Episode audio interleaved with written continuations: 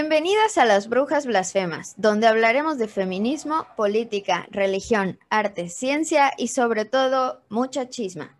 Yo soy la coneja blasfema y me acompaña mi amiga la bruja sapo. El tema de hoy es la víctima perfecta. Hola Pame, ¿cómo estás? Hola, hola, ¿cómo estás? Aquí bien, lista, ready. Más monja que nunca. Más esposa de Dios que, que nunca. Yo más rechazada de por Dios que nunca. ¿Qué onda? ¿Por qué? ¿Por qué esos outfits hoy, eh?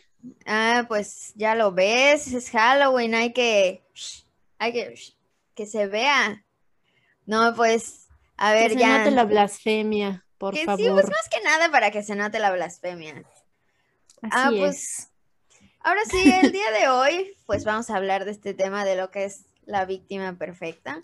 Eh, el tema surge de una queja, digamos, que, que vino a la mente, pues, de la bruja Sapo y mía, de que muchas veces a las personas que hemos sido víctimas de violencia sexual, mmm, para empezar, bueno, advertencia, ¿no? este capítulo sí vamos a hablar de pues temas algo delicados.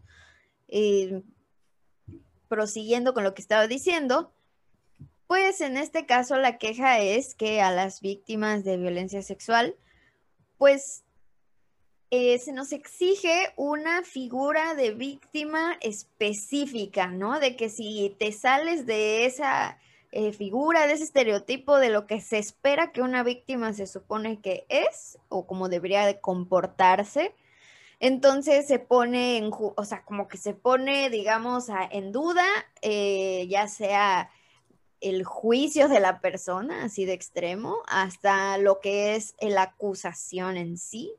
Entonces, pues vamos a tocar este tema un poco más a fondo y explicar, pues, que no va de esto, ¿no? No tiene nada que ver el hecho de que una víctima reaccione de un modo a que otra víctima tenga que reaccionar exactamente del mismo modo.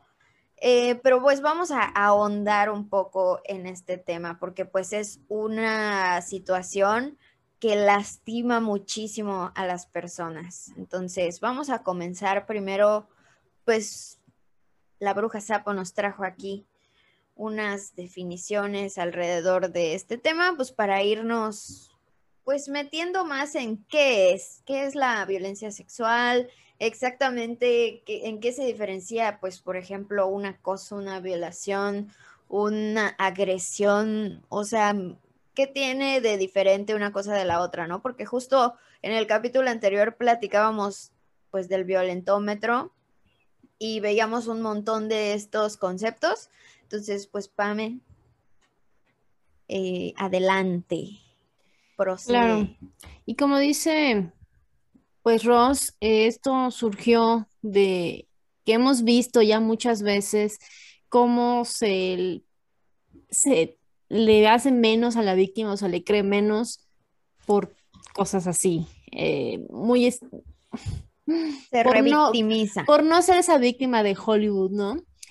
Exacto, y revictimizamos. Vamos a empezar entendiendo qué es violencia sexual y qué abarca. Les voy a leer una definición de la OMS que dice que dentro del concepto de violencia contra la mujer se incluye la violencia sexual, como lo vimos en el, en el episodio pasado, eh, y lo define como... Primero, per, perdón que te, te interrumpa un momento, pero justo decíamos que en este episodio nos vamos como que a centrar un poco más en la violencia hacia la mujer. Eh, sabemos que también puede ser este, proyectada hacia otros cuerpos, hacia otros géneros, pero bueno, eh, prosigue, Pame, perdón que sí, te interrumpiera. Y sobre lo que hablas, la misma UNICEF, pues menciona que generalmente quienes cometen estos actos de abuso sexual pertenecen al género masculino, aunque pues también existen mujeres que son agresoras, pero que realmente la verdad es que son menos, o sea, la minoría son mujeres y la gran mayoría son hombres contra mujeres y esa es una realidad que podemos eh, corroborar en datos, estadísticas, etcétera. Eso no está acá en discusión. Entonces, según la OMS, eh, la violencia sexual es todo acto sexual, la tentativa de consumar un acto sexual, los comentarios o insinuaciones sexuales no deseadas o las acciones para comercializar o utilizar de cualquier otro modo la sexualidad de una persona mediante coacción por otra persona, independientemente de la relación con de esta con la víctima en cualquier ámbito, incluido el lugar, eh, e incluidos el hogar y el lugar de trabajo.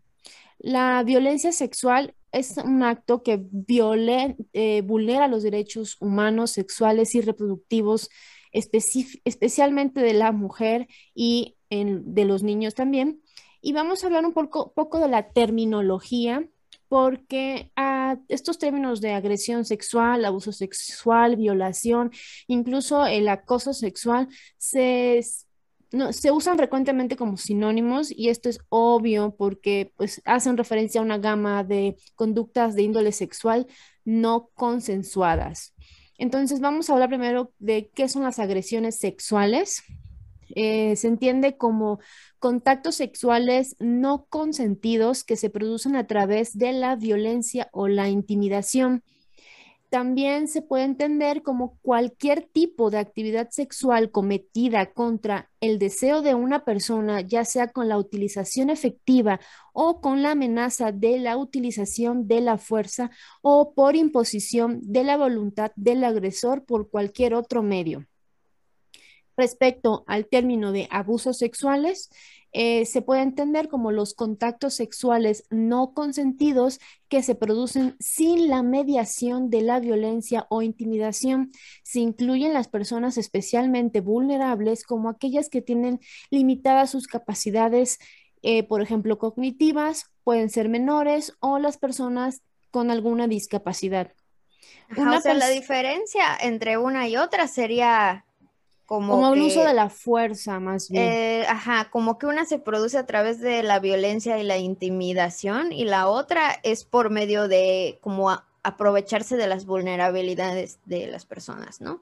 Exactamente, porque bueno, dentro de este mundo de la de los términos de la violencia y las víctimas, hay víctimas de riesgo y víctimas vulnerables y las víctimas vulnerables, pues de entrada están, pues estamos todas las mujeres, y también están por las personas que tienen algún problema de salud mental o menores, etcétera, ¿no? Entonces, eh, por ahí va el asunto de abuso sexual. Una persona, aquí también otra como definición, que una persona que, que comete abuso sexual cuando realiza actos que atenta contra la libertad e indemnidad sexual de una persona sin su consentimiento. También se considera abuso sexual cualquier tipo de actividad o contacto sexual, incluida la violación, que se produce sin tu consentimiento. El abuso sexual puede incluir actividades sin contacto, como el exhibicionismo o forzarte a mirar imágenes o actos sexuales sin tu consentimiento. Aquí podemos ver una palabra que se repite mucho y vamos a hablar también de consentimiento porque yo no entiendo por qué todavía no nos queda claro. Es el meollo del asunto. Sí, o em, queremos que no, o sea, es que, ¿sabes qué? A veces siento que es como que no es como que no nos queda claro, sino que pareciera, o sea, por un lado como la desinformación o como la falta de educación sexual, pero como que muy convenientemente para algunos, ya sabes, o sea, como que también siento que hasta cierto punto tiene algo de, ah, verga, es que yo no entiendo, y hacerse como pendejo de no entenderlo, ¿no? sí, el tema del consentimiento está absolutamente de la mano con la violencia sexual. Bueno, retomando estos términos, el eh, acoso sexual pues son aquellos comportamientos no consentidos verbales, no verbales o físicos de índole sexual que se producen en entornos sociales como laboral, el docente o incluso en tu misma casa. Y bueno, sobre el término de violación, que también se incluye dentro de la violencia sexual, se define principalmente como la penetración forzada físicamente o empleando otros medios, por más leves que sean, ya sea de la vulva o el ano, usando el pene, otras partes corporales o u objetos. El intento de realizarlas, eh, cualquier de, cualquiera de estas acciones es conocido como intento de violación y cuando es más de una persona que comete la violación, pues es violación múltiple. Ahí sí no hay mucha ciencia.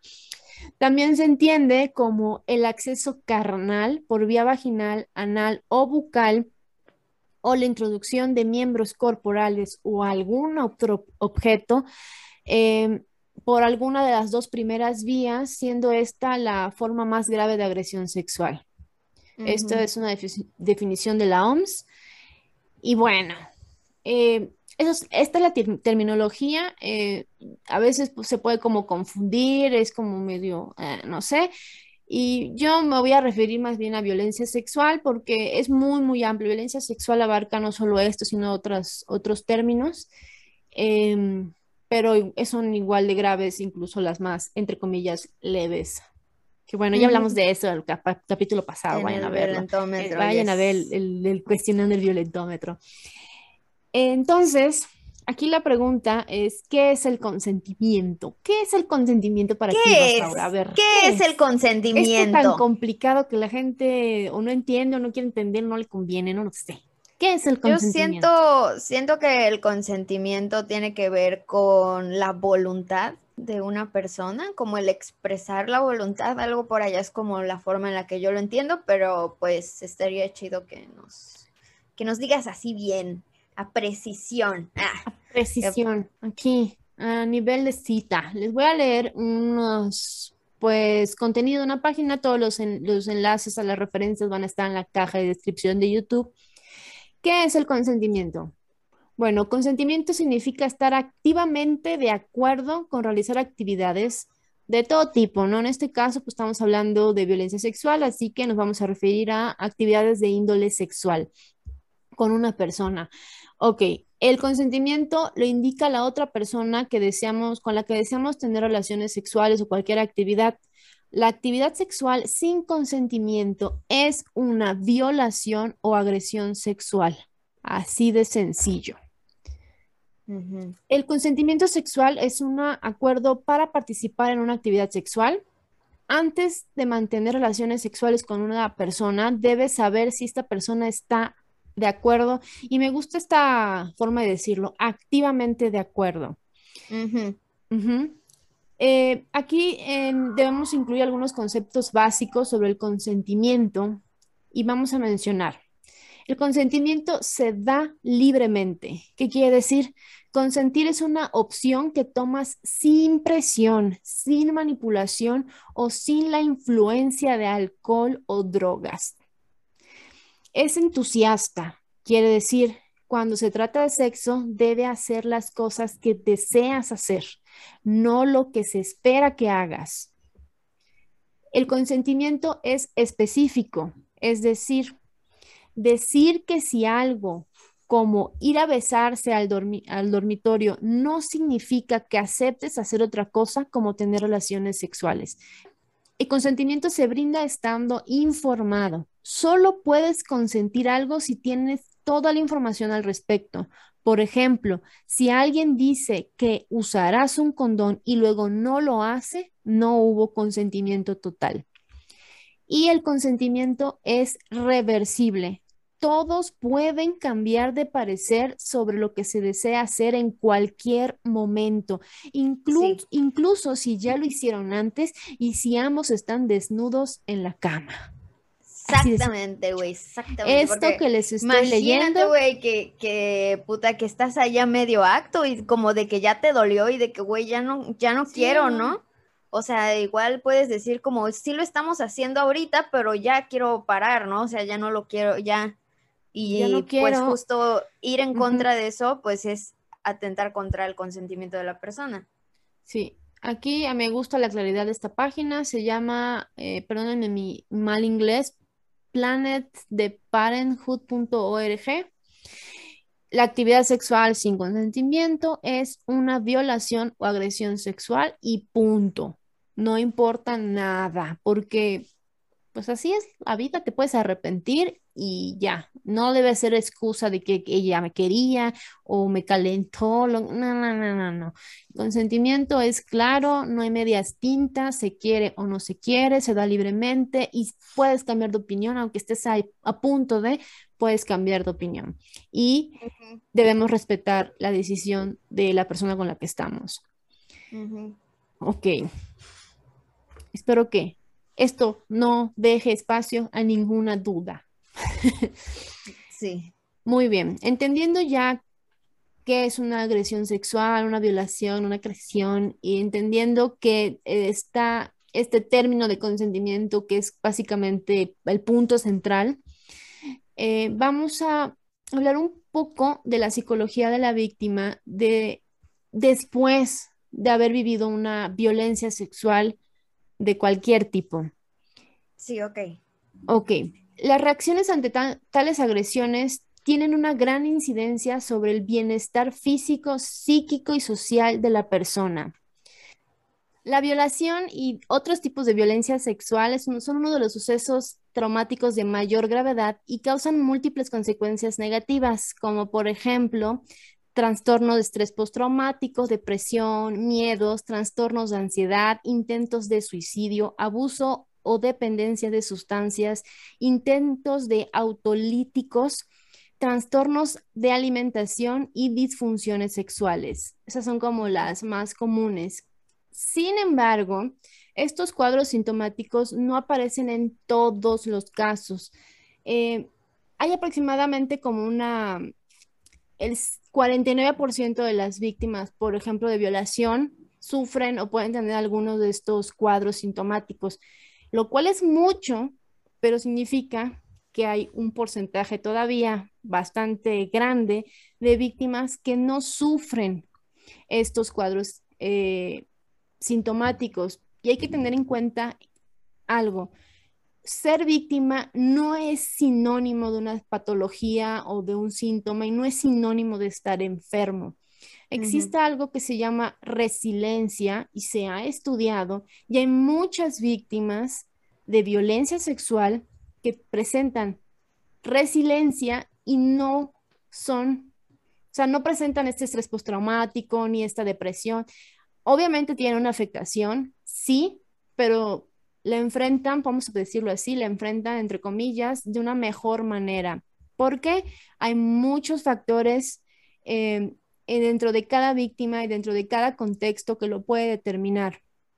Por ejemplo, eh, si es una víctima vulnerable que ya presenta alguna ah, patología, eh, por ejemplo, que ya tenga trastorno de ansiedad previo o que haya sido ya victimizada con anterioridad o que no tenga un entorno social que la proteja o la cuide, va a presentar o puede presentar un cuadro sintomático después de eh, haber sufrido la violencia sexual mucho más grande que alguien que tal vez pues no tenga ningún cuadro sintomático previo, que tenga un entorno social mucho más, más fuerte, que tenga un grupo de amigos cercanos, que tenga familia. Una red de apoyo, ¿no? Que tenga una red de apoyo, por ejemplo, que tenga acceso a tratamiento psicológico pues, rápido, no todas las víctimas pueden acceder a, a terapia, aunque quieran.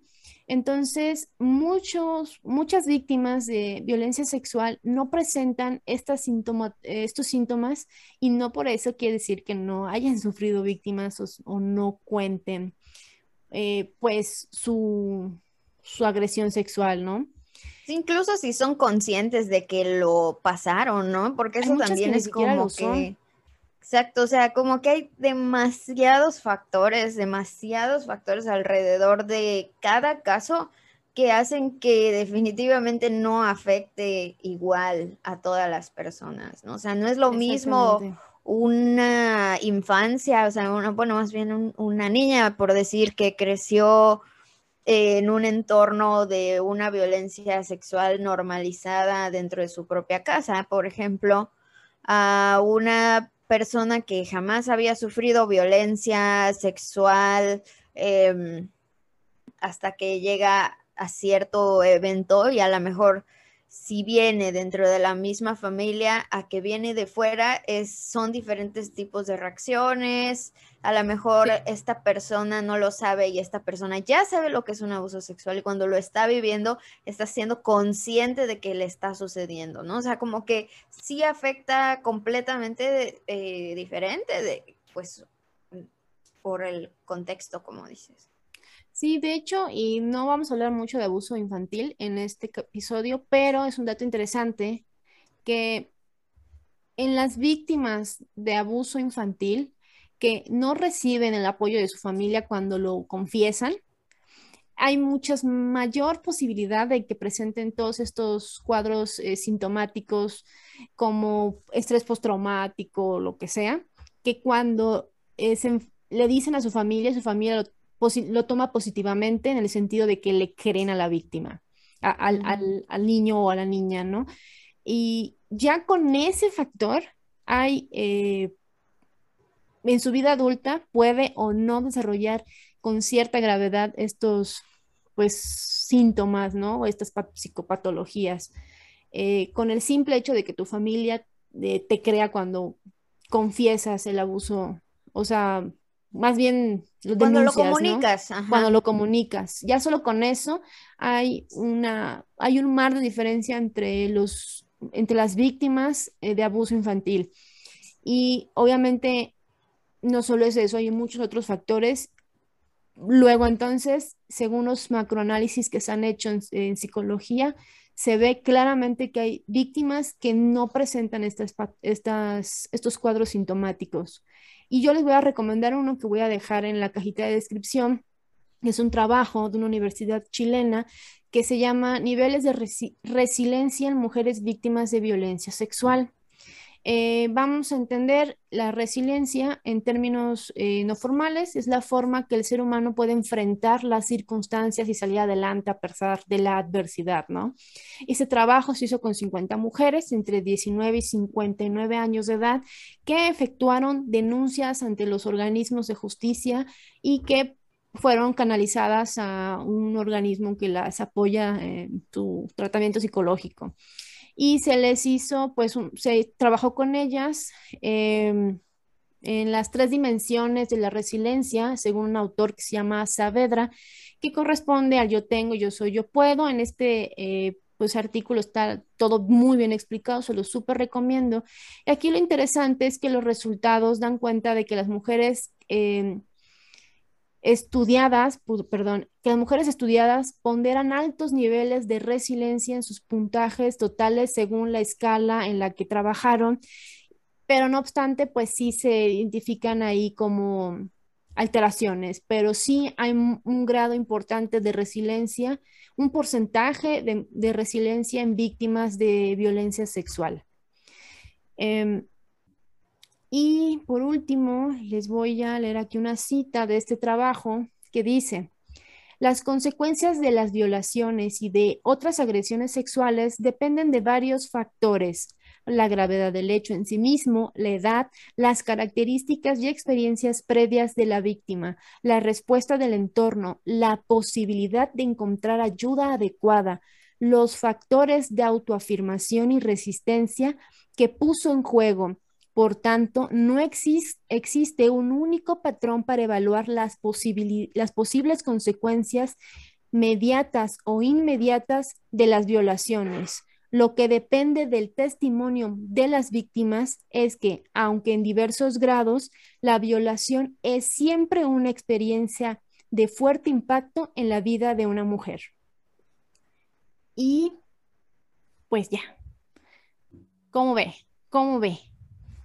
Pues sí está, eh, o sea, he estado como pensando mientras estabas hablando de todo esto, como en casos reales, o sea, en situaciones de la vida real, no nada más en mujeres eh, fueron las cosas que se me vinieron a la mente, más bien fueron cosas que han estado sucediendo últimamente y, pues aquí en Mérida o en general, ¿no?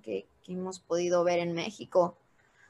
Y la verdad sí es cierto, ¿no? Como a cada víctima le afecta de un modo diferente. O sea, como, em, pues, por ejemplo, e, en, este caso de, de, una persona que tiene un amplio respaldo em, de una red de apoyo, va a ser muy diferente, eh, pues, la forma en la que puede ocurrir su resiliencia, a lo mejor alguna otra víctima que termina incluso muriendo, ¿no? Ya ni, sin ni siquiera la posibilidad de tener esa resiliencia pues por el nivel de violencia tan extremo que su cuerpo experimentó y que pues el mismo Estado, las mismas instituciones no le atendieron con el debido rigor que se debía pues de atender y terminan muriendo, ¿no? Ya sin ni siquiera la posibilidad de que la resiliencia pues pudiera ocurrir, ¿no? Porque básicamente pues, eh, pues ha muerto la persona, ¿no? Entonces, pues sí, justo sí es bastante eh, fuerte cómo puede llegar hasta ese grado, ¿no? O sea, hasta el grado de, como decíamos en, en la vez anterior, pues del feminicidio, por ejemplo, y que pues en algunos casos también o sea, las circunstancias no solo implican una familia, un quién era el agresor, sino también el cómo funcionan las instituciones como parte de pues esta del acoger o del responsabilizarse por el daño que la víctima pues ha, atravesado, ¿no? O sea, me quedo pensando en que no, me no nos referimos nada más únicamente al contexto familiar, de amistades o de la persona que fue el agresor, sino también además eh, nos vamos más allá hacia también el contexto de las instituciones, pues por ejemplo del país en el que se esté, ¿no? O sea, también es como un, un punto ahí a considerar. Sí, de hecho muchas veces las mismas instituciones revictimizan muy fuerte a estas mujeres que van a denunciar y pues esa es una de las causas por las que ya mejor no van, no hacen la denuncia. Em, más allá de que tengan resiliencia o no, no, sí, muchas veces toman la decisión de mejor no voy porque tienen miedo, por ejemplo, a no ser considerada realmente una víctima que valga la pena ayudar. Así suena feo, pero es la realidad. Si no ven que te mutilaron, que te, no sé, te tiraron ácido, que es una violencia sexual relativamente, entre comillas, pequeña, eh, pues no les dan importancia, así de simple. O sea, si para algunas súper mega graves no les dan la importancia, la realidad es que cuando vas porque, no sé, te forzó a tener relaciones sexuales, pero es tu esposo, es como de, ¿qué? ¿Y eso qué? No vamos a perder nuestro tiempo contigo. Sé que dijimos que hablaríamos más como de mujeres, pero obviamente em, este tema lo voy a mencionar más que nada para hacer un, ¿cómo se podrá decir? Pues un análisis a este asunto del ambiente, ¿no? De lo que hablamos del ambiente, porque eh, aunque haya sido un hombre el sujeto que haya pasado por toda esta violencia, eh, tiene muchas características en común con violencias que pues obviamente las mujeres también de que en todo el país hemos atravesado, ¿no? Este caso eh, me refiero al caso de José Eduardo en específico, que es un, pues un muchacho que estuvo aquí en Mérida, em, pues por un tiempo corto.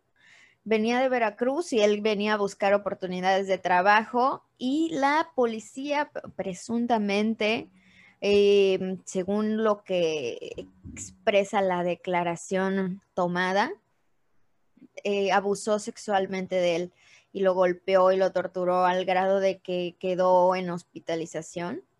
Eh, los hospitales me parece que también le negaron, o sea, estuvo un tiempo internado, pero lo dieron de alta sin que estuviera pues en las condiciones para ser dado de alta y terminó pues falleciendo, ¿no? Entonces, pues a eso es a lo que me refiero con pues la actuación, eh, el impacto que tiene un ambiente, y esa es simplemente la descripción de cómo llega a funcionar a veces el sistema, ¿no? No es como que solo a José Eduardo le haya pasado algo así, o sea, ¿cuántas historias no hemos escuchado de mujeres que también son víctimas de la policía?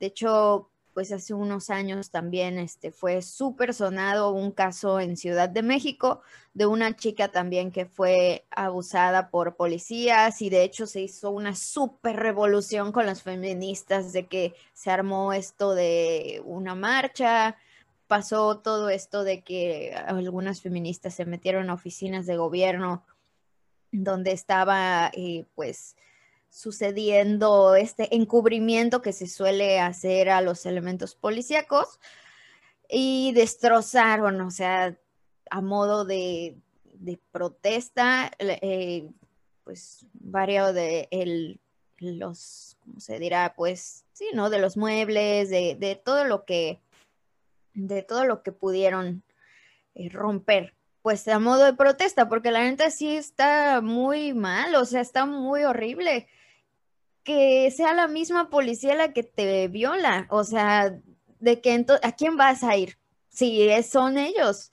No sé cuántas veces he escuchado casos de mujeres que van caminando en la calle y de repente la policía las detiene arbitrariamente y las levantan y chingó a su madre. O sea, literalmente se las llevan, abusan sexualmente de ellas, las violentan sexualmente y no pueden hacer otra cosa, ¿no? Obviamente en ese tipo de, contexto, de ese tipo de abuso, pues se da como muchísimo más alta la probabilidad, la posibilidad de que ocurran todas estas secuelas de las cuales hablamos, ¿no? Igual, pues por ejemplo, si la persona que abusa de esta víctima es su mismo terapeuta, porque yo he conocido también casos de, mujeres, ahí tengo una amiga muy cercana a mí, que ella me ha contado dos abusos que ella ha sufrido, uno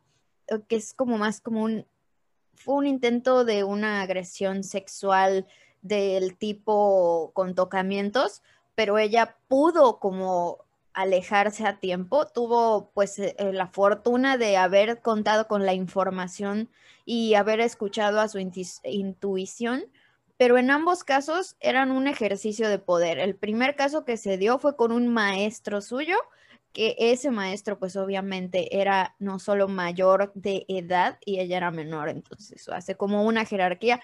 Y la segunda pues es la jerarquía de poder del hecho de que sea tu maestro, entonces como que ahí, ahí tiene como una doble, este, pues ejercicio del poder previo, o sea, ya había como jerarquías marcadas antes, y la segunda fue con un terapeuta,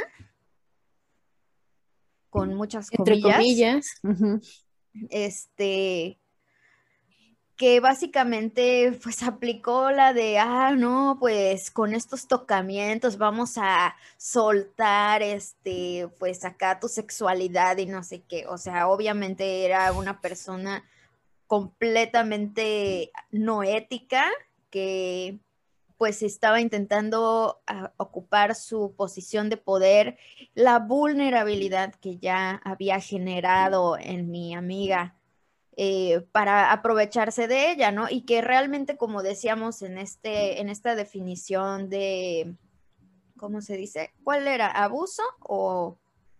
Creo que era abuso. Sí, abuso sexual.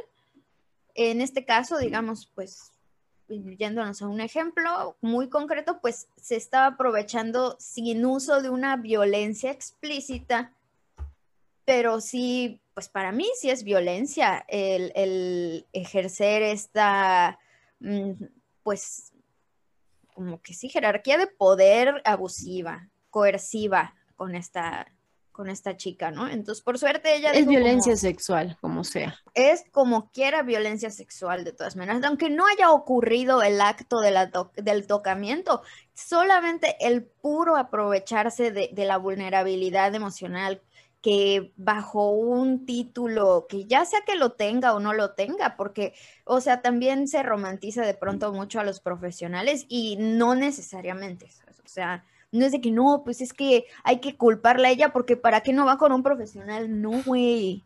No, güey, eso es revictimizar a la persona y encima quitarle la responsabilidad al, al agresor que independientemente si esta persona haya tenido un título o no, que si obviamente no tiene un título, pues ya estaría cometiendo pues un crimen aún más eh, agregado, pero si, si lo tuviera, entonces estaría cometiendo otro tipo de crimen diferente, pero aún así, de todas maneras, sigue siendo violencia sexual, ¿no? En este sentido, hablamos de que cada caso particular va a tener un impacto diferente, ¿no? Y que obvio pues no va a generar lo mismo el hecho de que se te caiga tu maestro al cual tú querías un montón y era tu ídolo y lo querías, a que de pronto pues digas, hay otro pendejo, ¿no? Y pues un pinche abusador más, ¿no? Y a lo mejor ya tienes como una experiencia previa que te enseñó para la siguiente ocasión que, que ocurre algo por el estilo.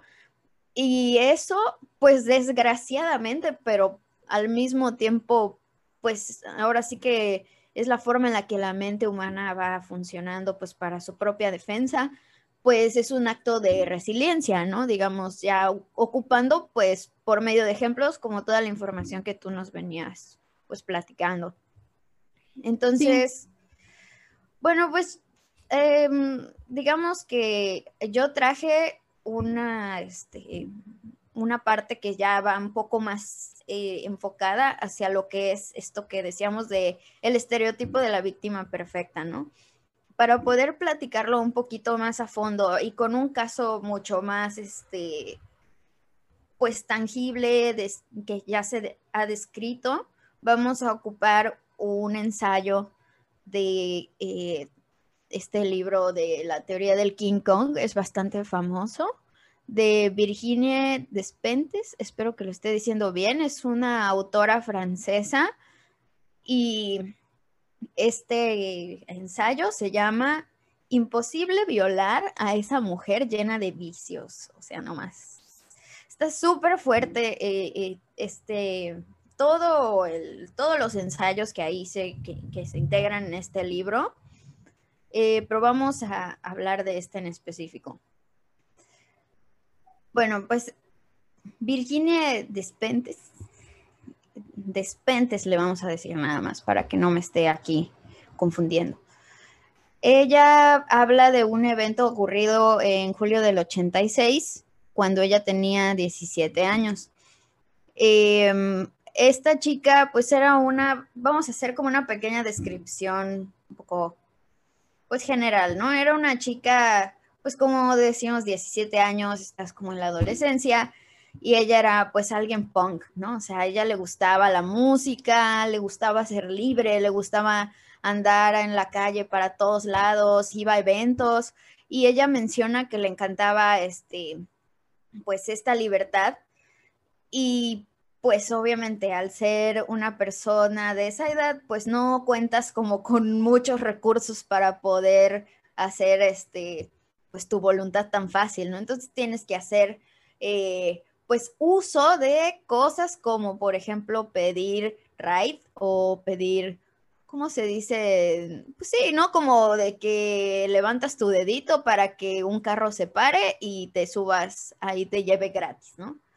Em, entonces, ella menciona que en alguna ocasión estaba con una amiga suya y pues deciden hacer esto de, pues, del ride, pedir un ride, y resulta pues que las recogen tres hombres y ella va mencionando a lo largo de, del, pues, de la introducción de la historia, pues cómo ellas comienzan a sentir una emoción de ya la cagamos, ¿sabes? O sea, de que no, no debimos habernos subido, o sea, como que sentían esta vulnerabilidad de estar en el mismo espacio atrapadas prácticamente, así de que pues no se pueden ir, o sea, ya están, ya están en el carro eh, en donde alguien más tiene el control, ¿no? Pues evidentemente del, mm, a, dónde irán eh, el volante literalmente, son, la superan en número y son más grandes que ellas, no estamos diciendo que ellas tienen 17 años, al menos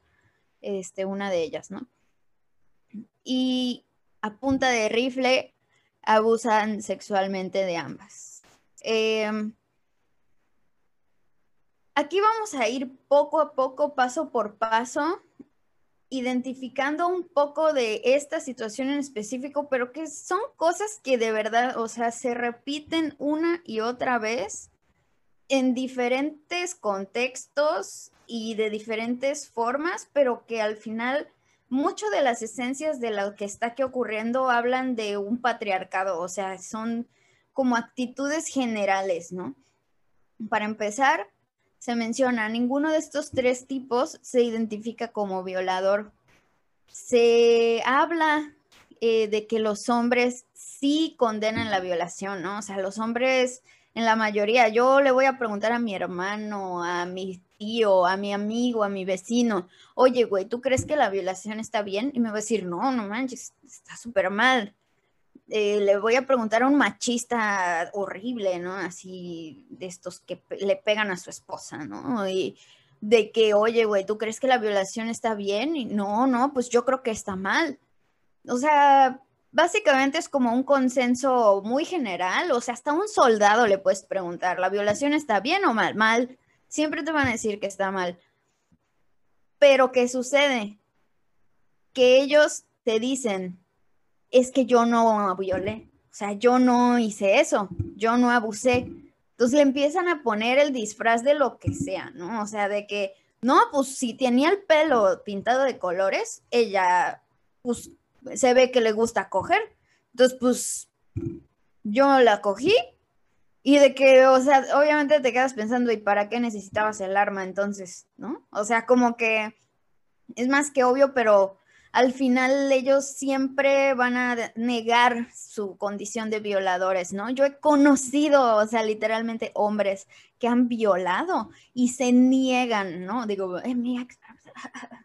y este, como que gente, ¿no? O sea, gente que, o sea, que ha abusado sexualmente y que no se reconoce como tal. O sea, tengo amigos literalmente, bueno, amigos, entre comillas, que eran mis amigos, ahora sí, sin las comillas, en el momento en el que sucedió que abusaron de mí.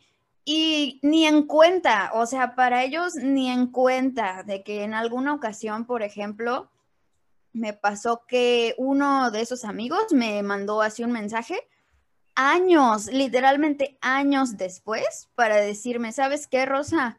Eh, estuve viendo en terapia y, pues resulta ser que, pues sí, ¿no? Que abusé de ti, de que me sentí con esta culpa todo el tiempo y no sabía por qué, pero yo sé, o sea, sé que tú estabas en este estado de vulnerabilidad, sé que tú estabas así y así, y para mí, de mi mente y por las intenciones que yo tenía y todo, es, fue un abuso sexual, ¿no? Y obviamente yo, o sea, lo tenía como tan normalizado eh, que yo ni siquiera como me di cuenta, o sea, me acuerdo de que solo sucedió como una vez como un tipo de interacción sexual entre nosotros y para mí fue extremadamente incómodo y horrible por el estado emocional en el que yo estaba y ni siquiera como supe cómo identificarlo, solo le dije que ya no quería que me hable y básicamente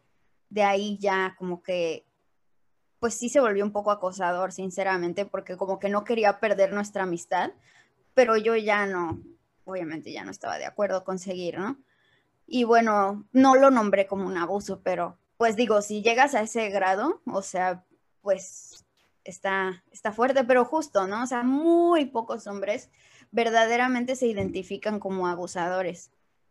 Entonces, los primeros años, y como menciono aquí en este caso, ella dice que evitó hablar de lo sucedido. O sea, ella lo vio como de un modo de, estos vatos no me van a quebrar, yo soy más fuerte que eso porque les digo, o sea, ella ya tenía una actitud punk, ¿sabes? O sea, ella ya tenía una actitud de, pues sí me pasó, pero, ah, qué china su madre, ¿no? O sea, como que es más así, de como rebelde, como de a mí nadie me va como a impactar tanto de que yo me traume y me sienta así y así, ¿no? O sea, como que X, o sea, no me morí, aquí sigo y, adelante, ¿no?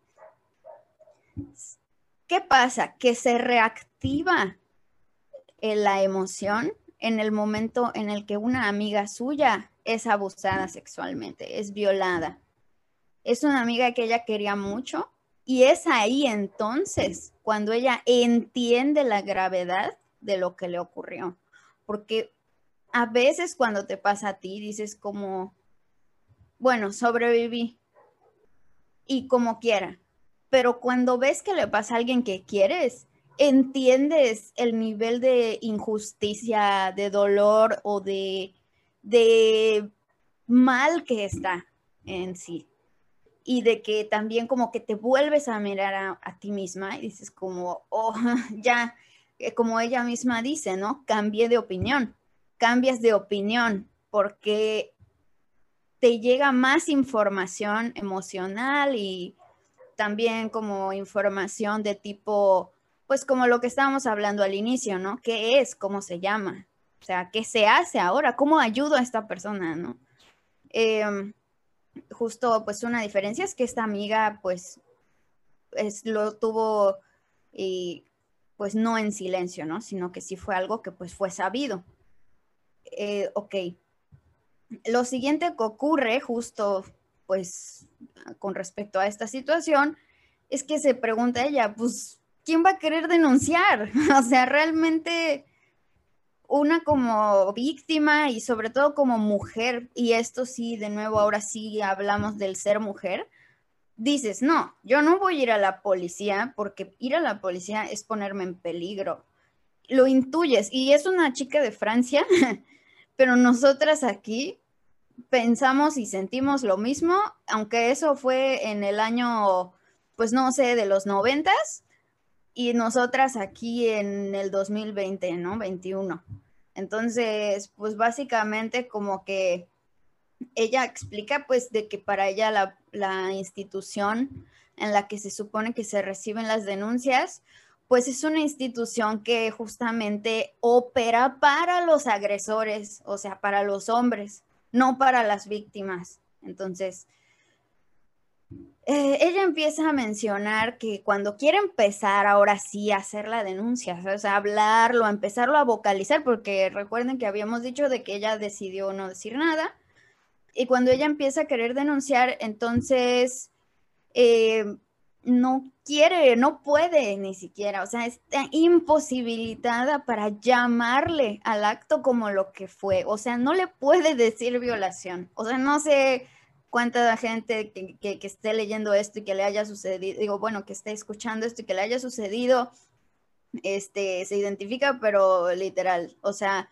es muy difícil, muy difícil ponerle el nombre de las cosas, o sea, es muy, muy difícil.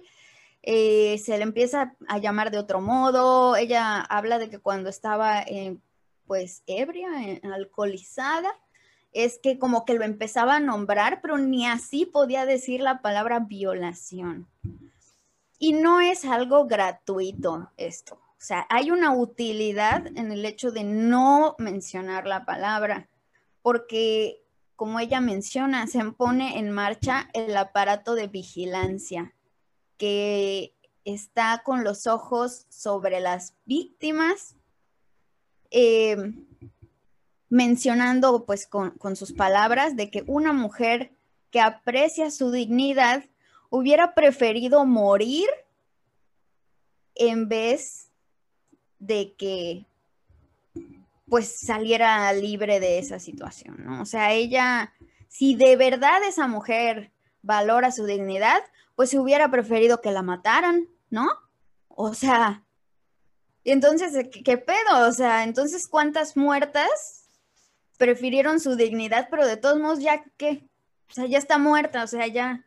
De, de hecho, en un testimonio eh, de una mujer que vivió violencia de género, y pues sí aplica porque la violencia sexual es también un tipo de violencia de género, eh, decía que ella sentía que lo único peor que haber vivido violencia de género es haberla sobrevivido por todas las secuelas que ella vive todavía, ¿no? Y es muy fuerte, ya es algo que lo escuché esta semana y fue así como de, wow, obviamente, obviamente no, pero eh, entiendes con, este, con el peso de esta frase, que es lo que también tú dices, ¿no? Eh, lo único peor de haber vivido violencia de género o una, una violencia sexual es haberla sobrevivido, está muy fuerte porque nos da una, una idea de lo que están sintiendo, todas las secuelas que casi que es, híjole, ojalá no hubiera sobrevivido. O sea, así de fuertes para muchas mujeres. Sí, porque no nada más es una secuela de, ah, me dolió a mí como, como una persona que, que sufrió esa violencia en ese momento, sino es que además, espérate, lo que le sigue, o sea, lo que le sigue es, a ver, e, en el punto de no lo hablé, no lo dije y me duele, pero, a ver, háblalo, a ver, o sea, ¿qué va a pasar? Y es ahí donde, donde todo se empieza a poner muy oscuro, amigas, en serio, está muy cabrón. Em, de por sí ya estaba bastante oscuro. Em, cuando, cuando no se le llama violación, pues pierde esa especificidad. O sea, tienes que, estar traumada, o sea, como mujer, de que en teoría debes estar traumada. O sea, tú no puedes, o sea, hace rato que empezábamos como a platicar de esto, papá y yo, así como fuera de, de la grabación y todo, o sea, nos burlábamos, ¿no? O sea, porque pues ya es tan absurdo y es tan horrible que pues de pronto como que ya, como que empiezas como a como burlar de lo absurdo que son las cosas que te dice la gente, ¿no? Así de que, pues mira, este, sí, como que sí tienes que tener ganas de suicidarte, pero espérate, no tantas, porque si tienes demasiadas ganas de suicidarte, entonces, ¿cómo vas a denunciar? No, entonces de que, no, no, no, pero a ver, espérate, no tantas ganas, porque entonces, ¿cómo vas a poder ir a hacer todo el procedimiento a la fiscalía? No, no, no. Eh, pero si vas y no tienes, estás como tan traumatizada, mm, entonces tal vez no es cierto. Tal vez no es cierto porque yo creo que te gustó, como ella misma decía. Como ella misma dice. O sea, él, ah, pues seguro le gustó. O sea, seguro era algo que sí quería. Una vez más, volviendo a lo mismo que dije al inicio, que ellos nunca violan. O sea, es que como te gustó, entonces no es violación. O sea, es como una especie de defensa eh, patriarcal, ¿no? Evidentemente. Eh, se espera que las víctimas tengan un miedo a los hombres, un miedo a la noche, un miedo a la autonomía, un asco al sexo. Entonces, básicamente, si tú no tienes estas características, que son, por mencionar algunas que ella eh, o sea, por citar algunas que ella menciona, más bien dicho, pues entonces como que ya no te creemos, ¿sabes? O sea, como que ya creo que tu mente está desvariando y que tienes tú en contra de ese güey que vienes aquí a acusarlo y entonces como que se empieza a hacer como una desestimación de este testimonio, de esta denuncia y eso se llama pues revictimización, ¿no? Entonces, básicamente, lo único que están obligándote a hacer o que te dicen entre líneas es, no lo digas. O sea, y eso es lo que ella menciona, ¿sabes? Así de que mejor muérete ahogada en tus emociones sola, porque si lo dices, esto va a pasar. Esto va a pasar, te vamos a revictimizar, te vamos a culpar, te vamos a hacer sentir que estás mal, que estás loca, que estás sola y que mejor te hubieras muerto allá literalmente, ¿no? Entonces, este, pues es sumamente fuerte el, hecho de que tu entorno, pues como decíamos hace, hace ratito, eh, sea así de violento a la hora de querer externar esta, esta, ¿cómo se puede decir? Experiencia, ¿no? Y bueno, y es, un poco como ese doble discurso en donde básicamente de alguna manera la sociedad te está diciendo mejor ni vayas y a la vez te dice que si no vas, que si no denuncias, eh, no, fue real, no pasó, o por qué te cuestionan. Te cuestionan el por qué vas a denunciar y te cuestionan el por qué no vas a denunciar. Y te exigen ser una víctima eh, con estos síntomas eh, como de ansiedad, de depresión, pero a la vez, si tienes todo este cuadro, es más difícil ir a, o sea, es, una, e, es, un, ah. como le diría, discurso de doble vínculo, ¿no? Es un, te están dando un mensaje completamente contradictorio para atraparte en, en, este, en este estado de victimización permanente. Entonces, eh, lo siguiente que ella comienza a platicar es sobre una eh, me parece que es una feminista llamada Camille Paglia, que ella en el año de 1990 empieza a hablar sobre la violación como un riesgo inevitable que las mujeres corremos por el simple hecho de ser mujeres y querer salir a la calle. Nada más. O sea, solo ser mujeres y querer salir a, salir a la calle. Que yo personalmente, eh, después de haber hecho otro tipo de estudios, eh, pues yo tengo mucho así que decir, no, no es cierto, pero sí, o sea, sí tengo mi pensamiento opuesto porque también, por ejemplo, aquí en Yucatán, ¿en dónde, ¿de dónde provienen la mayoría de los abusos sexuales? De tu casa.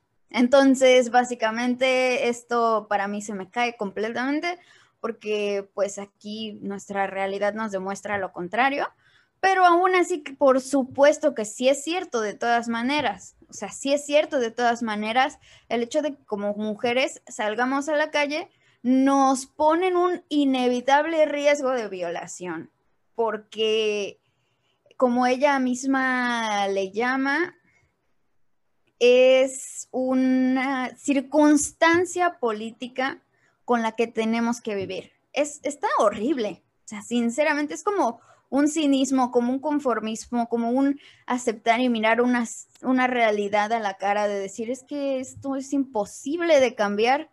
O sea, los hombres siempre nos van a violar. O sea, esto es una, una circunstancia política. O sea, el mero hecho de salir a la calle es un acto político y el mero hecho de, de vivir el espacio público nos ponen el riesgo de las agresiones sexuales por parte de los hombres en específico. Entonces, comenta ella una pues experiencia, ¿no? Que, que vivía ella en una escuela mixta en donde a los hombres después de las 10 de la noche los dejaban salir igual hacer lo que quieran y a ellas después de las 10 de la noche las encerraban bajo el pretexto de que allá afuera es peligroso, de que no puedes salir porque te van a violar. Entonces, bueno, ella dice, bueno, déjenos correr el riesgo. De todos modos, déjenos salir porque para mí lo peor es que me encierren, lo peor es que ni siquiera me permitan salir a la calle aunque me violen, o sea, aunque me viole un güey, pero a lo mejor si me violó en un día, tuve 100 días que no me violó nadie. Y esos 100 días nadie me los va a regresar o no los voy a poder obtener de ninguna otra manera estando encerrada. Es horrible la forma en la que lo plantea, obviamente, pero es que es tan cierto, neta. O sea, es tan cierto. O sea, como tanto ha ocurrido aquí en nuestro país que se habla de estas chicas, por ejemplo, en Cancún, en Guerrero, en Michoacán, que este, en Tamaulipas, que a las mujeres que ven caminando en la calle, se las llevan, las levantan. A las mujeres en sus 15 años que son celebrados en los pueblos, llegan los, eh, el crimen organizado a llevárselas. O sea, a ese grado, o sea, en el punto en el que tú traspasas esa barrera de lo privado hacia el espacio público, te pones en un riesgo inminente de violación, o sea, de, o que ocurra violencia sexual hacia, hacia ti por parte de un hombre, mucho más en específico de, un hombre, ¿no? Y ellas plantean esto de, miren, si así es este mundo, quiero vivir aún así, o sea, quiero que me dejen salir, yo no quiero estar encerrada bajo ningún costo, ¿no? O sea, y es, me parece como un acto de una rebeldía muy grande, sinceramente. Bueno, ella entonces comienza a platicar de qué sucede, bueno, regresando, ¿no? Regresando, vuelve en su mente al momento de la violación y dice, ¿pude haberlos matado? O sea, la sociedad de pronto hasta espera que nosotras reaccionemos violentamente contra ellos, ¿no? Mencionaba de de cómo en, las ficciones que escriben sobre mujeres que son violadas en esas películas o en esas novelas, en esas historias, las mujeres contraatacan violentamente a los hombres. Pero eso tal cual es una ficción que un hombre se está pues fantaseando en su cabeza y que no refleja la realidad del género, porque las mujeres desde el comienzo de nuestra existencia se nos educa para ser pasivas, para entender que nosotras no estamos eh, para existir dentro del terreno de la violencia, o sea, de que nosotras no somos las emisoras de la violencia como mujeres, o sea, me refiero en, en la violencia de género porque pues no nos vamos a ir de que, este, de que al lado de de que nosotras como mujeres nunca emitimos ningún tipo de violencia. No, no, no, no, no me refiero a eso, me refiero a que se nos educa para, como diría la iglesia, ¿no? Poner la otra mejilla, o sea, para no ser violenta, para que... Eh, para incluso aguantar la violencia. Que te aguantes, para que te calles, para que tú no te expreses respecto a tus emociones eh, de acuerdo a, una circunstancia violenta. Y a los hombres, al contrario, se les educa justo para, para ejercer esa violencia y eso es una cosa que define incluso su virilidad, ¿no? Esa es como una diferencia de raíz bastante eh, grande en cuanto a lo que es la violencia de género. Em, y se, se, nos estaba platicando de que ella tenía un cuchillo en el momento en el que la abusaron. Ella tenía un cuchillo y dice que lo, que pensó fue como, mm, ojalá no lo encuentren. O sea, ojalá no me lo encuentren porque lo van a usar contra mí. O sea, en vez de pensar, tengo un cuchillo, yo me los voy a chingar, es como, no, porque son tres y son más grandes. O sea, no puedo, no voy a poder. O sea, dice que ella ya hasta tenía como cierto manejo, ya se ve encariñado con su cuchillo y toda la cosa. Porque pues sabía de los peligros, ¿no? O sea, como lo mencioné anteriormente, ¿no? Se le, se le hacía como ese énfasis en el peligro que representaba andar en la calle, por lo mismo andaba armada, pero que al momento del abuso, pues yo he escuchado igual muchas veces es eso, ¿no? Como Lidia Cacho, por ejemplo, que fue una mujer que también, o sea, fue, fue captada en la calle, o sea, fue capturada en la calle. Ella había tendido toda una red enorme, súper específica de autocuidado.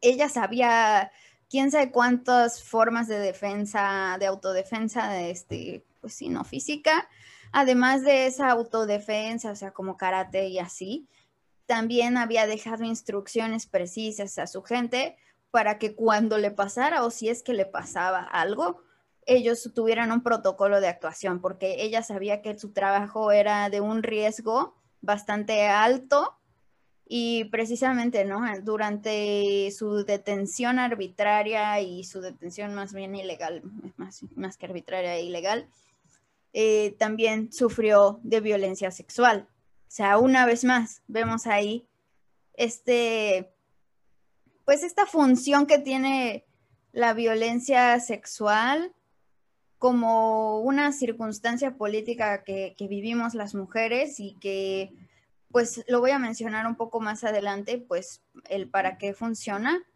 pero que vemos claramente que tiene una función, o sea, que, se va eh, pues repitiendo el patrón en otros lados del mundo y así, ¿no?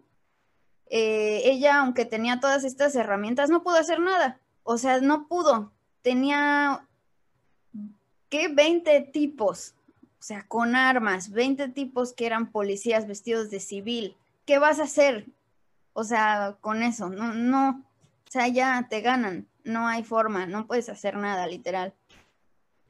Ella se salvó gracias a sus mismos protocolos, en realidad no porque ella hubiera podido hacer nada así en, lo que le estaba ocurriendo, ¿no? Y lo mismo esta chica, ¿no? O sea, se plantea de que, pues me voy a morir. O sea, aquí después de la violación, una vez que terminó, es como que ahora empieza el miedo a me van a matar.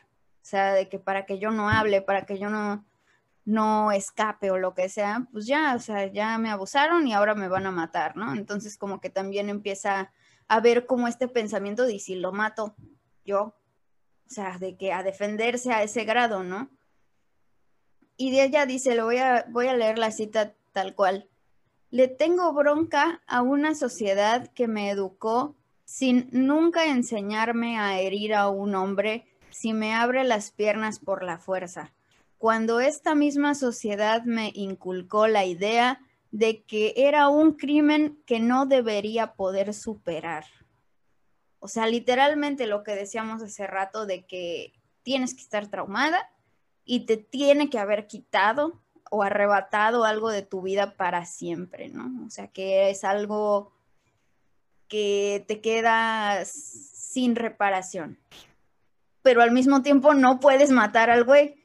O sea, porque entonces también que, o sea, estás Uf, o sea, criminalizada, pero lo que le sigue, ¿no? O sea, ¿cuántos casos una vez más no conocemos de mujeres que están en la cárcel por haber matado a su violador? Entonces, literalmente es una, una posición de que mucha gente dice, ay, güey, pero esto de mata a tu violador, yo no sé cuántas veces he escuchado esto así, está súper mal. O sea, ¿cómo puede ser de que estén esas feminazis locas eh, escribiendo en las paredes de que mates a tu violador? Eso está re mal. Es que no entienden, no entienden lo que significa, o sea, para una mujer eh, una violación, o sea, y aquí se describe muy claramente, ¿no? O sea, eh, vamos a seguir estos hombres además tienen una falsa superioridad y creen que porque son más fuertes que nosotras, tienen como este, ay, te gané, te violé, ya, ya sabes, tuve, tuve este, este premio, ¿no? O sea, como que gané. Y creen verdaderamente que es por su fuerza, ay, porque son mejores y no sé. Cuando, carnal, pues, ajá, arma de fuego, rifle versus cuchillito, creo que no es tu fuerza exactamente lo que está haciendo aquí como que la jerarquía de poder, ¿no? O sea, no sé, 30 años versus 17 años.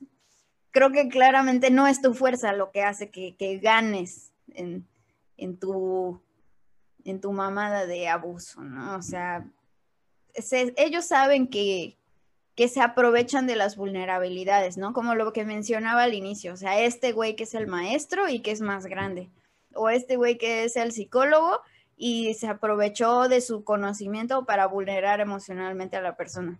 Eso no es un uso de una fuerza mayor, eso simplemente es el ocupar las vulnerabilidades obvias que, que tienen sobre las mujeres pues para abusar.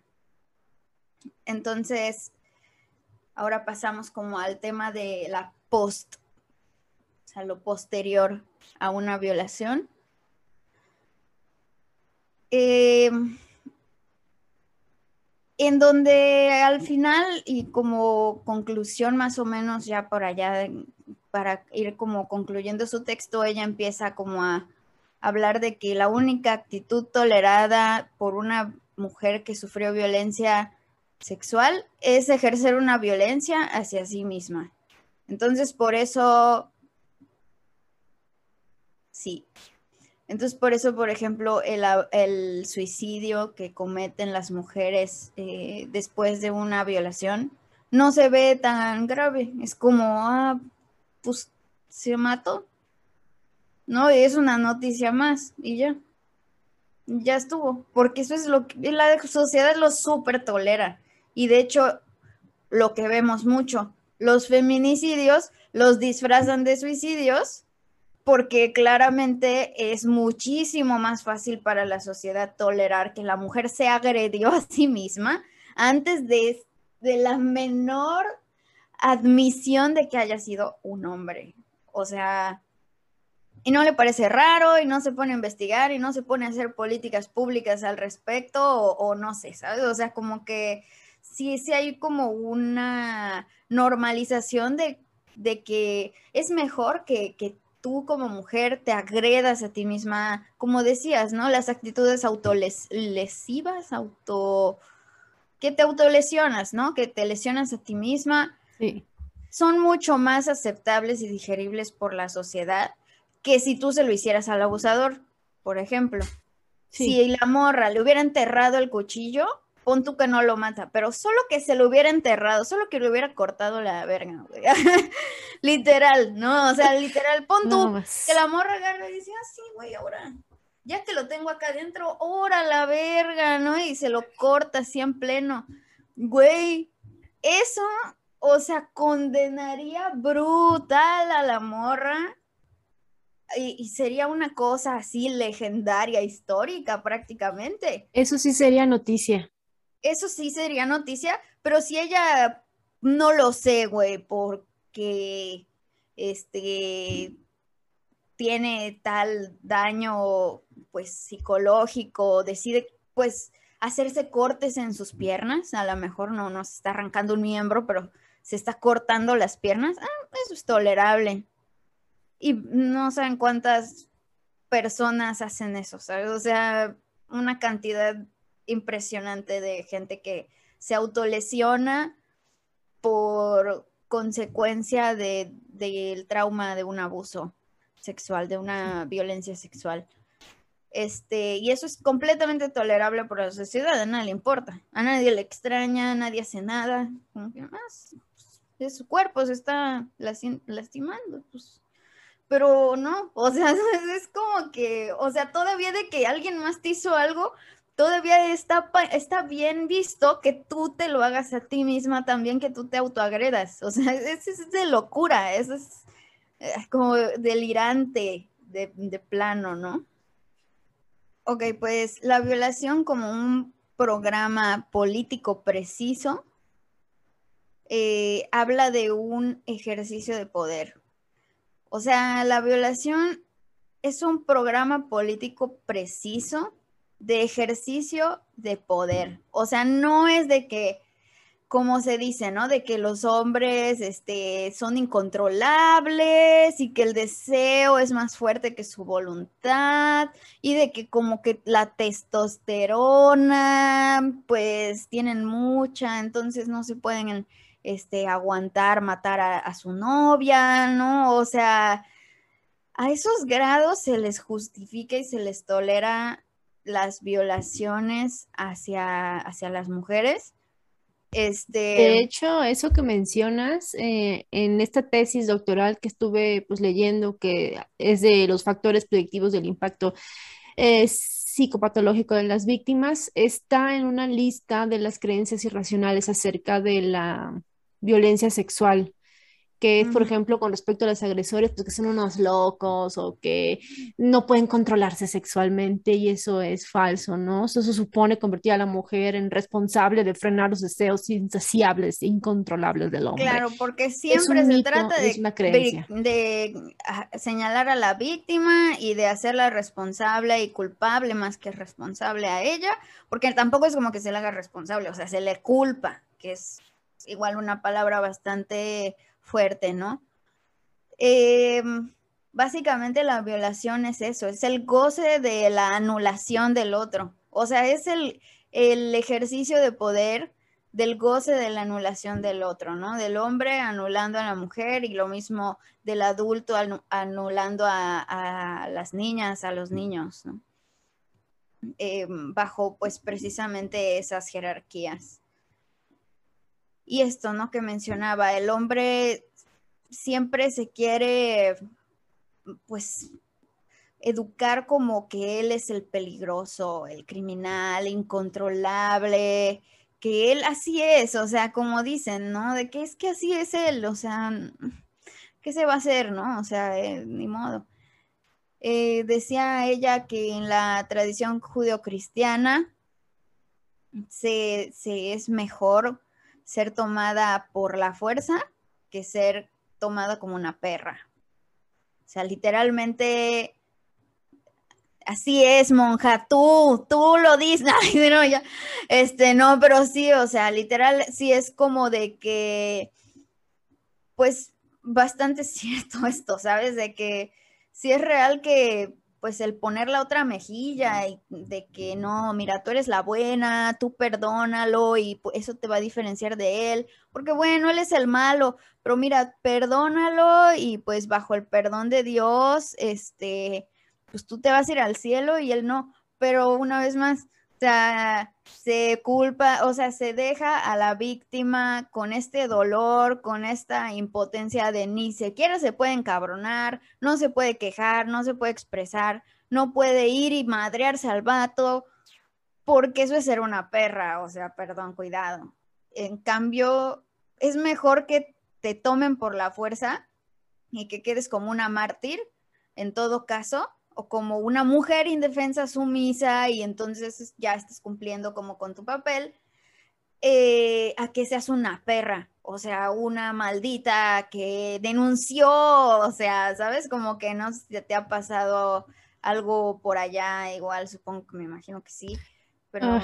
ajá. Pues, sí, a nosotras, eh, pues así como nos educan para ser, pues, sumisas y casi que ser víctimas, el hecho de que una mujer sea, eh, rechace a los hombres eh, acosadores o que los denuncie o que salga a la calle a, gritar que ya no quiero que nos sigan violando, eh, te convierte en una perra y es mejor visto por la sociedad, pues ser la, la, la, víctima, ser buena, perdonar a tu agresor y no, o sea, y el vato no, sin no podemos salir a decir no te voy a perdonar nunca. No, no, no, no, no. Hay que perdonar ¿Cómo? ya te perdiste el reino de los cielos y dices eso, güey, no. Sí, sí, no, no. A nosotros no se nos permite ser unas perras. Exactamente. Y bueno, pues ella también habla como que de una culpa con el fantaseo de esta situación, ¿no? O sea, como que ella habla de, de que se menciona que las mujeres de pronto tenemos como estas fantasías de que no, no me refiero a unas fantasías de que implique un, un deseo porque suceda, sino un, eh, un pensarlo que va a ocurrir, o sea, un, una especie de culpa que la misma sociedad te mete es precisamente esa de que, pero es que tú como lo fantaseaste, tú lo estabas deseando, por eso es que te sucedió, ¿no? O sea, como que va de un, como intentar corresponsabilizar a la víctima de, lo ocurrido, solo porque le pasó por la mente que, que podía suceder, ¿no? Y pues ya va hablando más como de este miedo a la muerte, de de cuando ya está en ese punto en el que está completamente subido en las manos de su agresor. Y de que pues ahí es en cuanto siente el verdadero miedo de que ya, o sea, me va a matar. O sea, me voy a morir aquí ya. Justo dice que terminan encontrando el cuchillo al final y pues digo, pues sobrevivió. ¿No? O sea, no, pasó a, lo que ella creía que podía suceder. Por, pues, por pura fortuna es que pudo ser sobreviviente, pero menciona que justo algo muy duro y muy difícil de este tipo de situaciones de la violencia sexual es que se vuelve algo obsesivo, o sea, que nunca se te quita, o sea, de que prácticamente siempre regresas una y otra y otra y otra vez a ese abuso, una vez eh, eh, ocurrido un abuso o a lo mejor, este, pues a ciertas conductas que ya se te condicionan pues desde esos, esas normalizaciones de las violencias sexuales, ¿no? O sea, por ejemplo, pues las esposas que tienen que, tienen que tener, entre comillas, eh, relaciones sexuales con sus esposos por el simple hecho de que son esposos. Eso antes era completamente legal, o sea, era de que las mujeres a fuerza, por ya estar casadas con el esposo, le deben relaciones sexuales al esposo, ¿no? Entonces, pues ya eso condiciona la mente de esas mujeres, o sea, eso ya te deja algo absolutamente imborrable que pues no, no se quita, ¿no? O sea, justo no, no digo que sea como algo pues muy estereotípico de que, ah, tienes que tener depresión para siempre. No, me refiero a que algo sucede siempre en cualquier abuso que se vuelve como algo obsesivo, bueno, desde su punto de vista de ella, y que no se quita. O sea, que eso es algo que como que ya se llevaron algo de ti o hicieron algo sobre ti que, que ya quedó para siempre, porque literalmente no te puedes quitar que te abusaron, no te lo puedes quitar, o sea, es algo que ya pasó y que ya dejó una secuela y que aunque puedes trascender esa secuela y llevarla hacia otro lugar como muchas mujeres lo han hecho y han podido superar emocionalmente el dolor o, han podido a lo mejor, pues sí, no, no digo que esté completamente mal el perdón y que haya que como completamente satanizarlo, porque pues para algunas sí les funciona para su paz mental y como quiera, pues todas somos libres de enfrentar este tipo de cosas como queramos pero bueno, no, yo a lo que iba no es como que a, victimizar, a, revictimizar a las mujeres por perdonar, sino a señalar la cultura del perdón como si fuera, eh, pues no sé si decir como una obligación, pero que sí, te coerciona, ajá, por lo menos. yo, yo, yo he visto casos en donde pues se revictimiza a las mujeres que han vivido violencia sexual porque no perdonaron a su agresor. ah, bueno, que es que si no perdonas, nunca lo vas a superar y, o sea, si tú quieres y te sientes en que puedes perdonar a tu agresor, hazlo. Pero si no quieres perdonar a tu agresor, no tienes por qué hacerlo. Nadie te puede decir psicólogo, no, no, no, no. no, no, no. Tú no le debes perdón a, quien te violentó. Sí, ¿no? Y se, ah, un poco de lo que tú decías, ¿no? De que se ve como una obsesión para las víctimas de una violencia sexual.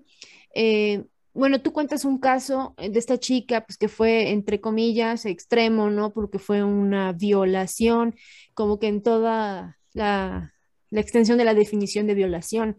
Pero incluso, y tengo una amiga que me platicaba como una de sus, una de sus exparejas, un, un, exnovio, eh, pues abusó sexualmente de ella en el sentido de que era esta presión que te pone, ¿no? Algo como de, como es tu esposo, bueno, como es tu novio, eh, él se siente pues en el derecho de forzarla a través de la presión y, y llegaba a situaciones en que tenían relaciones aunque pues ella no quería y, se lo decía es que no quiero o que ya le decía, sabes que ya por favor ya detente, para y él no, pues no, y eso le pasa, no sé, creo que nos ha pasado a todas o a muchas de nosotras.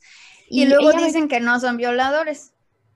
Pero retomemos el concepto de consentimiento, es que tú puedes estar ahí, ahí con el, ahora sí que con el adentro y decir, sabes que hasta aquí y él la persona con la que estás, pues tiene que respetar eso, ¿no? Y ella me comentaba cómo después de esa situación que llegó a pasar dos o tres veces en su relación, ya no pudo más, o sea, no pudo y, lo intentaba y empezó a tener problemas de, eh, pues como una frigidez sexual, por decirlo así, ya no quería, no podía, o sea, ya tenía esto todo el tiempo en su cabeza de que aunque fuera entre comillas, ajá, fue entre comillas algo leve y entre comillas algo que es, pasa casi en todas las relaciones, más bien, no es entre comillas, eso pasa en muchas relaciones, eh, pues no lo pudo superar y hasta ahora es algo que le sigue afectando mucho.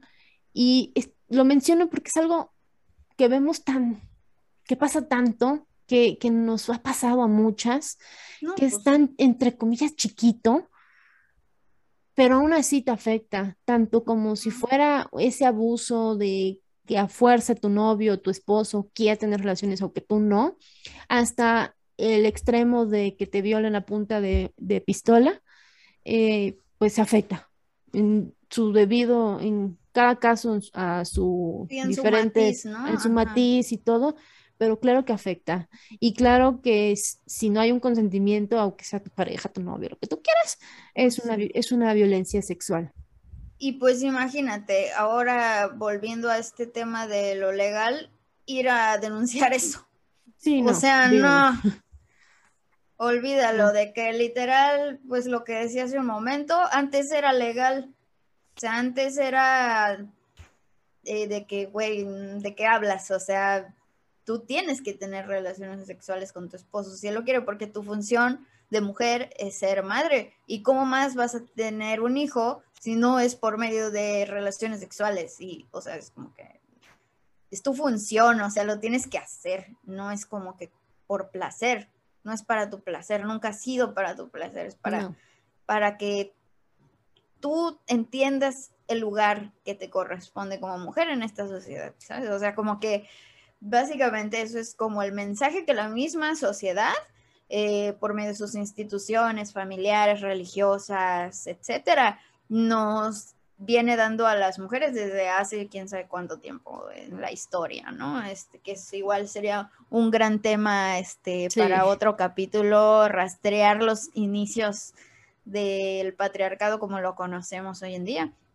Pero pues básicamente esta es como la conclusión, bueno, de, este ensayo que ella menciona.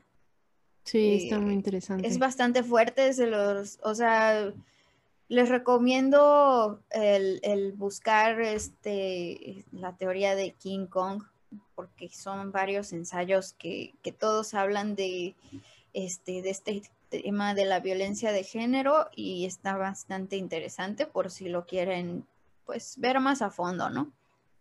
Y bueno, así así con esta triste historia, ay sí, no yo ya, pero pues ya, ¿no? Vamos a, hacia las conclusiones. Este, me gustaría, Pame, que, que pues nos menciones que para ti cómo concluiría esto, ¿no? De, de, la víctima perfecta. O sea, ¿existe la víctima perfecta? ¿No existe? ¿Cómo funciona esto? Pues claro que no, ¿verdad? Creo que de todo este eh, capítulo, en este episodio, hemos pues hablado de que ser víctima no es sinónimo de tener una patología ni tener a fuerza un, cuadro eh, sintomático de lo que tú quieras, ¿no? De depresión, de traumas, miedos, etcétera. Eh, hay muchos factores que están en juego eh, respecto a cómo nos afecta a las que hemos vivido violencia sexual. Hay muchos tipos de violencia sexual, también podríamos hacer una especie de violentómetro de violencia sexual nada más. Hay muchos tipos, hay muchos matices. Em, no olvidemos este concepto de consentimiento.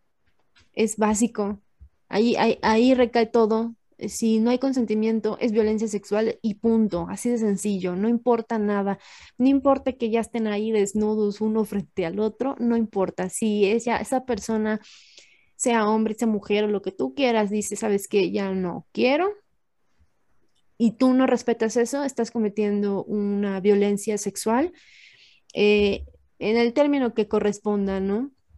Eh, no podemos como sociedad revictimizar a, las víctimas de violencia sexual eh, juzgándolas por su resiliencia. Yo vi un video que se los recomiendo, lo voy a dejar colgado aquí, habla de violencia de género, es de Lorena Álvarez y habla de su experiencia y de cómo la sociedad básicamente la castigó por su resiliencia, por haber eh, podido enfrentar las cosas, por, haber podido salir adelante, la castigaron, ¿no? Em, no podemos hacer eso.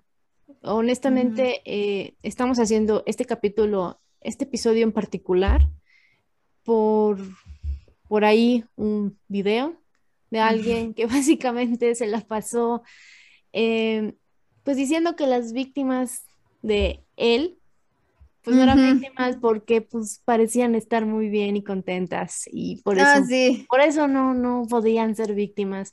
Y no, o sea, no.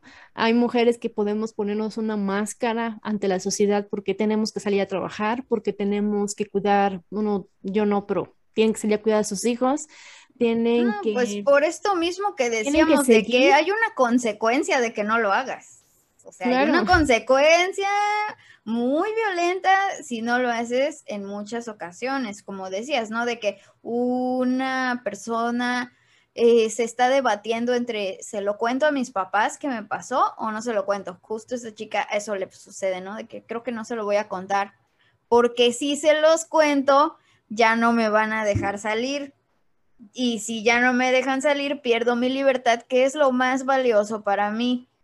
Y entonces, ¿qué va a pasar? Si yo me salgo, entonces va a decir, ah, no fue violación, le gustó, porque ahí va, otra vez.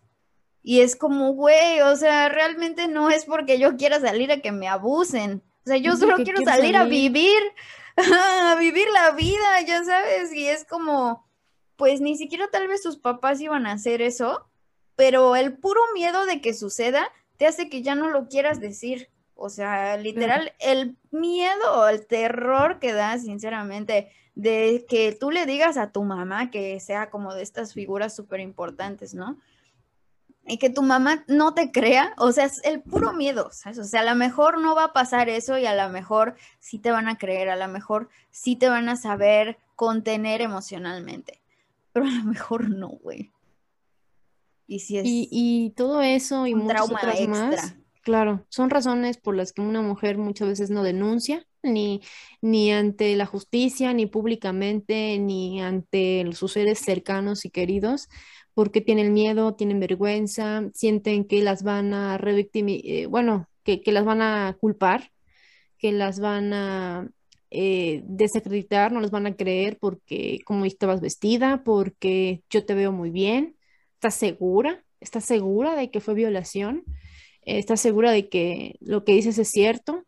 Eh, y si, por ejemplo, eh, yo creo que son situaciones agravantes, ¿no? De que sea alguien cercano a ti, un familiar o un amigo, eh, y que, oye, han habido muchos casos de mujeres que han sido agredidas sexualmente, compañeros de trabajo, hay casos públicos, y que tienen que seguir adelante porque es su trabajo, porque de eso viven y de eso dependen. Y no es tan fácil así como de, ah, sí, me agredió sexualmente mi compañero y ya lo voy a denunciar ahora, sabiendo que eso, además de que va a causar que yo probablemente pierda mi trabajo, eh, o sea que todas esas cosas, eh, el miedo, la culpa, eh, sentir que no te van a creer, hace que una víctima no, no denuncie, no diga nada y encima de todo, que no que muchas no puedan superar o cerrar el ciclo, que a veces nunca se cierra. Em, entonces, mi conclusión es, no juzguemos a la víctima, no juzguemos a la víctima, juzguemos al agresor, juzguemos al sistema, juzguemos qué quiere, tal vez las circunstancias, no lo sé, pero nunca a la víctima. O sea, no, no podemos seguir haciendo eso como sociedad. Sí, creerle a las víctimas es súper importante.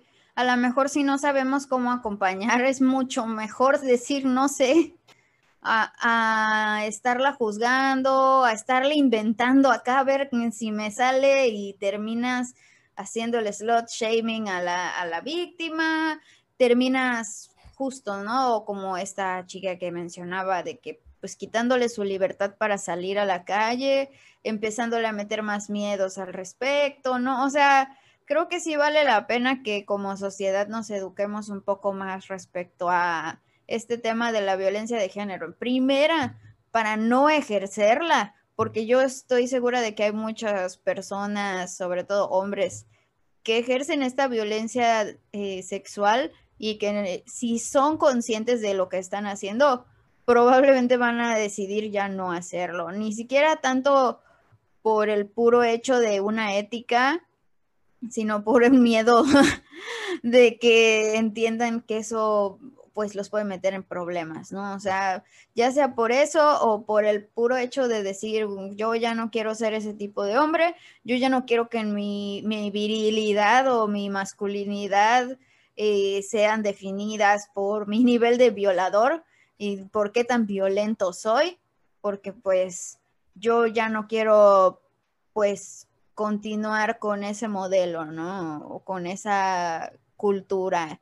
Em, y como pues también esta otra parte de estar solapando agresores, etcétera, que es parte de la misma, del mismo tipo de cultura, ¿no? O sea, muchas veces sucede que a, un ser querido le acusan de, abusador.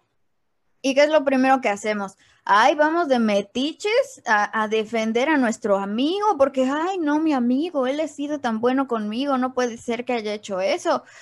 No hagan eso, güey, porque la neta, pues puede ser muy su amigo y poner una cara con ustedes, pero eso no le quita de que a lo mejor em, emborrachó a, una morra y abusó sexualmente de ella y de que eso sea mentira. Y la verdad es horrible, en verdad te dan ganas de morirte de que toda la gente te esté diciendo de que eres una mentirosa, de que este, lo que estás diciendo no tiene pruebas, entonces no puedes hablar sin pruebas y ese tipo de, de jaladas. Así que básicamente solo es el ego del amiguito que, ay, le tocaron a su pobre hombre, ¿no? Acá, oh, no, mi amigo, no, o sea, no, no manchen, ¿no? O sea, creo que se puede no solapar a, a los amigos y seguir teniendo una relación con esas personas, este, antes que venir a agredir a la víctima o a una, a lo mejor no les consta que es víctima, a lo mejor ustedes creen que es una persona que miente, pero no la agredan. O sea, déjenla que haga su, denuncia, permitan que, que la persona que fue el agresor continúe con las consecuencias de sus acciones, porque básicamente el agresor solo no va a tener la misma fuerza a que si ustedes van y le, le solapan, le, le, condonan, le apoyan, van ahí a grabar lo que, lo que esté haciendo, etcétera. Cualquier tipo de participación eh, que, prolongue este tipo de conductas y que, las premie, que las, este, que las celebre incluso, etcétera, pues está, o sea, en él. es, una agresión, o sea, es violencia de género y es violencia, este, pues, social hacia la persona, ¿no? O sea, así es. Y realmente, pues ahora sí que para las personas que han sido víctimas, pues la neta, yo espero que, puedan encontrar pues todo el apoyo que, que, se merecen y que necesitan y que la neta, pues puedan encontrar apoyo en sus redes, o sea, en sus redes de, apoyo, eh, haya como pues este, una disposición o una educación para, para estar ahí, como siempre es importante este, hablarlo, ¿no? Porque justo se mencionaba que el silencio, el estar en silencio y no decirlo y quedártelo, pues a veces es una sensación de ahogo y de, sufrimiento muy grande. O sea, aunque tengan que ir a una marcha feminista y hablarlo ahí con las compañeras, que esos son espacios en donde nadie las va a juzgar, donde nadie las va a culpabilizar y al contrario, son espacios donde se nos abraza, donde se nos escucha, donde nuestra voz es eh, válida, completamente validada. Y también, ¿no? Si quieren hacer sus denuncias públicas o no las quieren hacer, es válido.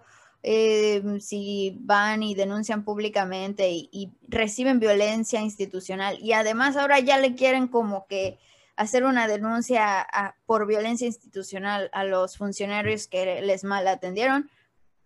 O si quieren rifarse eso, también adelante, porque muy probablemente algunas que hemos tenido un poco más de, pues por decir, eh, en algún momento, un, ¿cómo se dice? Como un privilegio de tener a lo mejor un poco más de resiliencia y poder llevar estos, eh, ya sea como acompañamientos o estos, este, como profundizar en, estas denuncias, pues le abrimos el paso a, otras mujeres que, que, ahí están, ¿no? Y como que justo cuestionarnos mucho eh, pues respecto a nuestra libertad, ¿no? Y, pues seguir como luchando para seguir pudiendo ocupar espacio en el espacio público y seguir ocupando espacio en la política.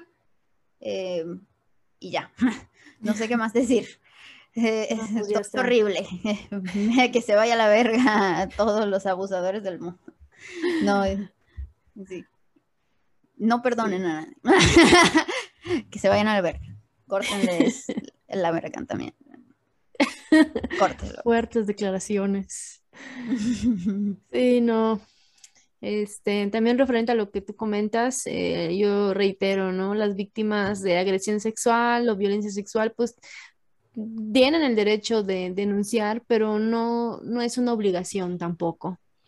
Este, yo sí les exhortaría que se lo platiquen a alguien. Esos espacios feministas eh, son espacios por regular seguros. Esperemos que sí, la verdad. Eh, y que no las van a juzgar. Pero pues tampoco nadie puede venir a obligarlas y no por eso eh, debe sentirse tampoco culpable que la sociedad le encanta culpar a las mujeres y revictimizarlas porque no fueron a denunciar. Y no, no es así. Hay muchos motivos y se entiende, es lógico, es muy difícil. y pues bueno, ¿Qué, más te digo yo a ti? Acá andamos igual por si quieren hablar de eso en algún momento. Mm, en los comentarios o, o sea, de ese modo como abierto y público o directamente pues por mensaje a alguna de nosotras. Está ahí el, Instagram de las brujas blasfemas, igual por si quieren pues compartir de esta manera, pues un poco más privada una denuncia o lo que sea, pues ahí estaremos también como para escuchar y para apoyar y pues también no solo una denuncia, también pues lo que piensen al respecto, si tienen experiencias con personas cercanas a ustedes o lo que gusten pues platicar y seguir haciendo de esto pues un, tema que, nos mantenga informadas y con más herramientas para poder actuar en, apoyo a las víctimas y también como en, construir consecuencias más firmes hacia los violentadores, pues este, les invitamos a que participen, y, pues ya sea públicamente como en los comentarios o también pues mandándonos como sus mensajes por vía este, privada. Sí, y bueno, también ahorita hay muchas eh, asociaciones que brindan apoyo, eh, incluso gratuito, psicológico, para quienes así lo requieran, pueden buscarlas. Igual y pueden escribirnos, les podemos hacer algunas recomendaciones si necesitan por ahí algo. Eh, y pues creo que Sí, un agradecimiento especial a Tere que me dio esta tan valiosísima fuente de eh, la teoría de King Kong. Muchas gracias, Tere, te queremos. Te queremos. Bueno, yo al menos, ¿no? Porque Pame creo que ni te topa. ah, toda, bro. Ah, yo ni te topo así, ya todo, mal pedo, ¿no? No, claro que sí, porque ha comentado en los videos y así. Ah, bueno, sí, sí, la topas. Y si la quieres. y yo y si la quieres ya, ya diciendo, ¿no? Yo sí la quiero, yo sí la quiero, que se sepa, todo el mundo lo sepa, no, es cierto ya, pero sí, le agradezco mucho eh, a, a, Tere y a todas las personas que, me, que nos estén mandando también como fuentes o sugerencias de temas y todo eso también, pues se agradece bastante y pues con eso ya podemos cerrar, ¿no? Sí, yo creo que yo creo que ya. Yo creo que ya, ya fue. ya se acabó el tema por hoy. Bueno. Ok, pues muchas gracias por escuchar. Y recuerden que si les gustó, denle manita arriba, comenten, compartan, suscríbanse y activen la campanita para que podamos crear más contenido blasfemo para ustedes. Gracias por escucharnos. Esto fue Las Brujas Blasfemas, un nuevo podcast favorito. Adiós. Brujiemos. Brujiemos.